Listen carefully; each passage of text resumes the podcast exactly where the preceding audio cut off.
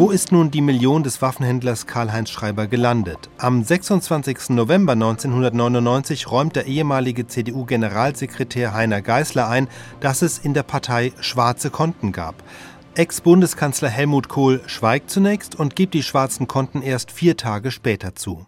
Die meisten Mandatsträger der CDU schweigen lieber oder weichen aus, wie Helmut Kohls einstige rechte Hand, Ex-Kanzleramtsminister Friedrich Bohl. Sie können jetzt alles erzählen oder was, aber ich erkläre nichts. Die Vorsitzende der Frauenunion, Ex-Bundestagspräsidentin Rita Süßmuth dagegen, brachte ihre Befürchtungen auf den Punkt. Also die Basis äh, ist beunruhigt und will ebenfalls wissen, was äh, Sache ist. Ich denke, jeder Tag mehr, der ins Land geht ohne Aufklärung, schadet den belasteten Personen und der Partei. CDU-Generalsekretärin Merkel weiß das auch. Und deshalb muss sie an dieser Stelle auch noch mal sagen, dass wir als gesamte Parteiführung, ich unterstreiche das auch im Namen aller Präsidiumsmitglieder, auch des Ehrenvorsitzenden Helmut Kohl, die Dinge klären wollen, weil wir wissen, dass es bei diesem Thema um die Glaubwürdigkeit von Politik geht.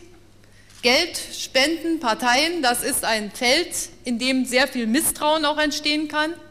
Und deshalb ist es für uns alle und vor allen Dingen für uns als CDU und für unsere 630.000 Mitglieder wichtig, dass wir die Dinge rückhaltlos aufklären aber eben erst bewerten können, wenn die Sachverhalte klar sind. Damit meint sie, dass die Staatsanwaltschaft der CDU keinen Einblick in die Ermittlungsakten gibt und genau deshalb könne sie zu den angeblich neu entdeckten Underkonten und schwarzen Kassen auch nichts sagen. Dagegen bestätigte der frühere CDU-Generalsekretär Geisler die ungewöhnlichen Geldpraktiken der Union. Es ist so, wie es da drin steht. Im Wesentlichen, ja. Neben dem Etat der Bundesgeschäftsstelle gab es auch andere Konten. Das ist wahr. Das halte ich, habe ich immer für falsch gehalten. Nicht? Und äh, das muss jetzt eben abgeklärt und diskutiert werden. Das ist aber im Wesentlichen ein parteiinternes Problem. Für die rot-grünen Regierungsparteien ist die Sache klar. SPD-Bundesgeschäftsführer Müntefering. So langsam wird für mich erklärlich die Lautstärke und die Dauerhaftigkeit, mit der Helmut Kohl in den vergangenen Tagen äh, dementiert hat. Dinge, die äh, noch gar nicht auf dem Tisch waren. Offensichtlich weiß er mehr als äh, wir wissen. Und ich bin dafür, dass man jetzt wirklich zügig voranmacht, dass der Untersuchungsausschuss seine Arbeit beginnen kann. Allerdings gehört dann auch dazu, dass die CDU allen, die Bescheid wissen, Möglichkeit gibt zu sprechen und sie von der Schweigepflicht entbindet. Der Sozialdemokrat hofft also auf den Untersuchungsausschuss, der nächste Woche vom Bundestag eingesetzt wird. Und auch der grüne Abgeordnete Metzger verlangt rasche Aufklärung. Dass Aufklärungsbedarf besteht, sieht man. Und dass vermieden werden muss, dass die Käuflichkeit der Politik im Mittelpunkt steht, ist klar. Vier Tage später schließlich am 30. November 1999 die lang erwartete Erklärung von Helmut Kohl, der zugibt, dass es insgesamt Spenden in Höhe von mehr als zwei Millionen D-Mark gab. Die Spender wolle er nicht nennen, er habe ihnen sein Ehrenwort gegeben. Heute Morgen Mauerstraße in Berlin-Mitte vor der CDU-Geschäftsstelle. Seit 8 Uhr warten mehr als 100 Journalisten, Tontechniker, Kameraleute auf die Mitglieder des CDU-Präsidiums. So, ganz ruhig bleiben, ganz ruhig bleiben. Jetzt nie weg hier. Würden Sie aber den Scheißding da weg. Das ist wirklich wahr. Es ist doch unerträglich. Mann! Das ist ja lebensgefährlich hier, echt.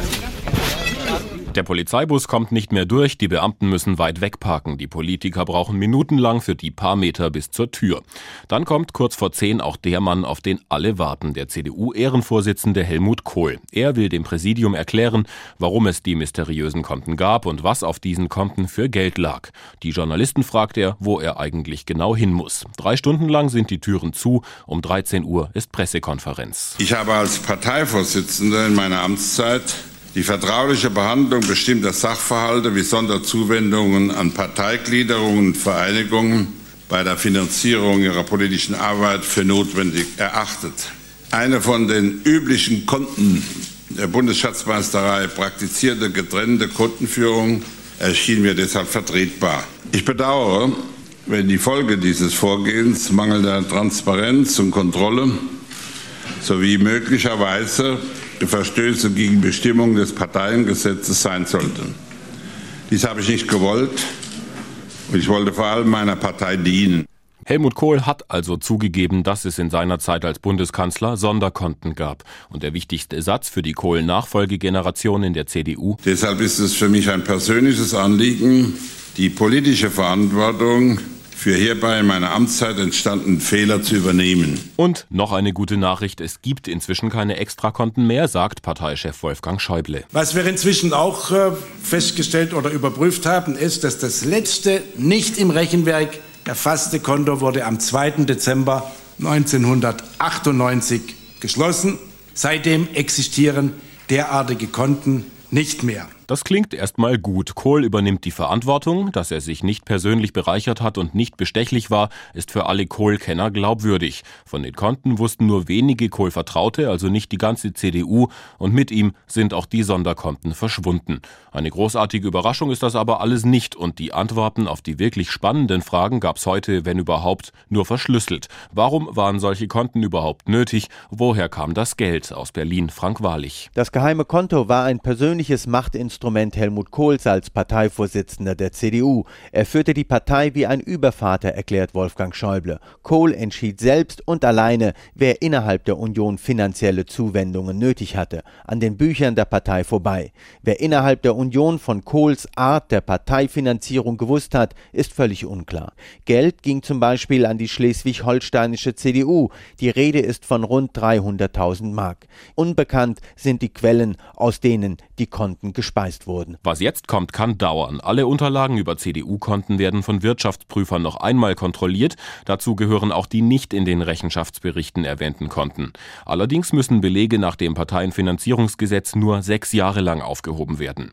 Wenn nötig, werden die fehlenden Unterlagen an den Bundestagspräsidenten nachgereicht. Auch wenn die CDU die Vorschriften über Veröffentlichung im Parteienfinanzierungsgesetz missachtet hat, strafrechtliche Konsequenzen hat sowas nicht. Aber die Partei müsste möglicherweise möglicherweise eine Strafe bezahlen und das kann richtig teuer werden. Übermorgen wird der Bundestag einen Untersuchungsausschuss einsetzen, der alles nochmal politisch aufrollen soll. Der designierte Ausschussvorsitzende Volker Neumann von der SPD rechnet damit, dass der Untersuchungsausschuss zwei Jahre für seine Arbeit brauchen wird.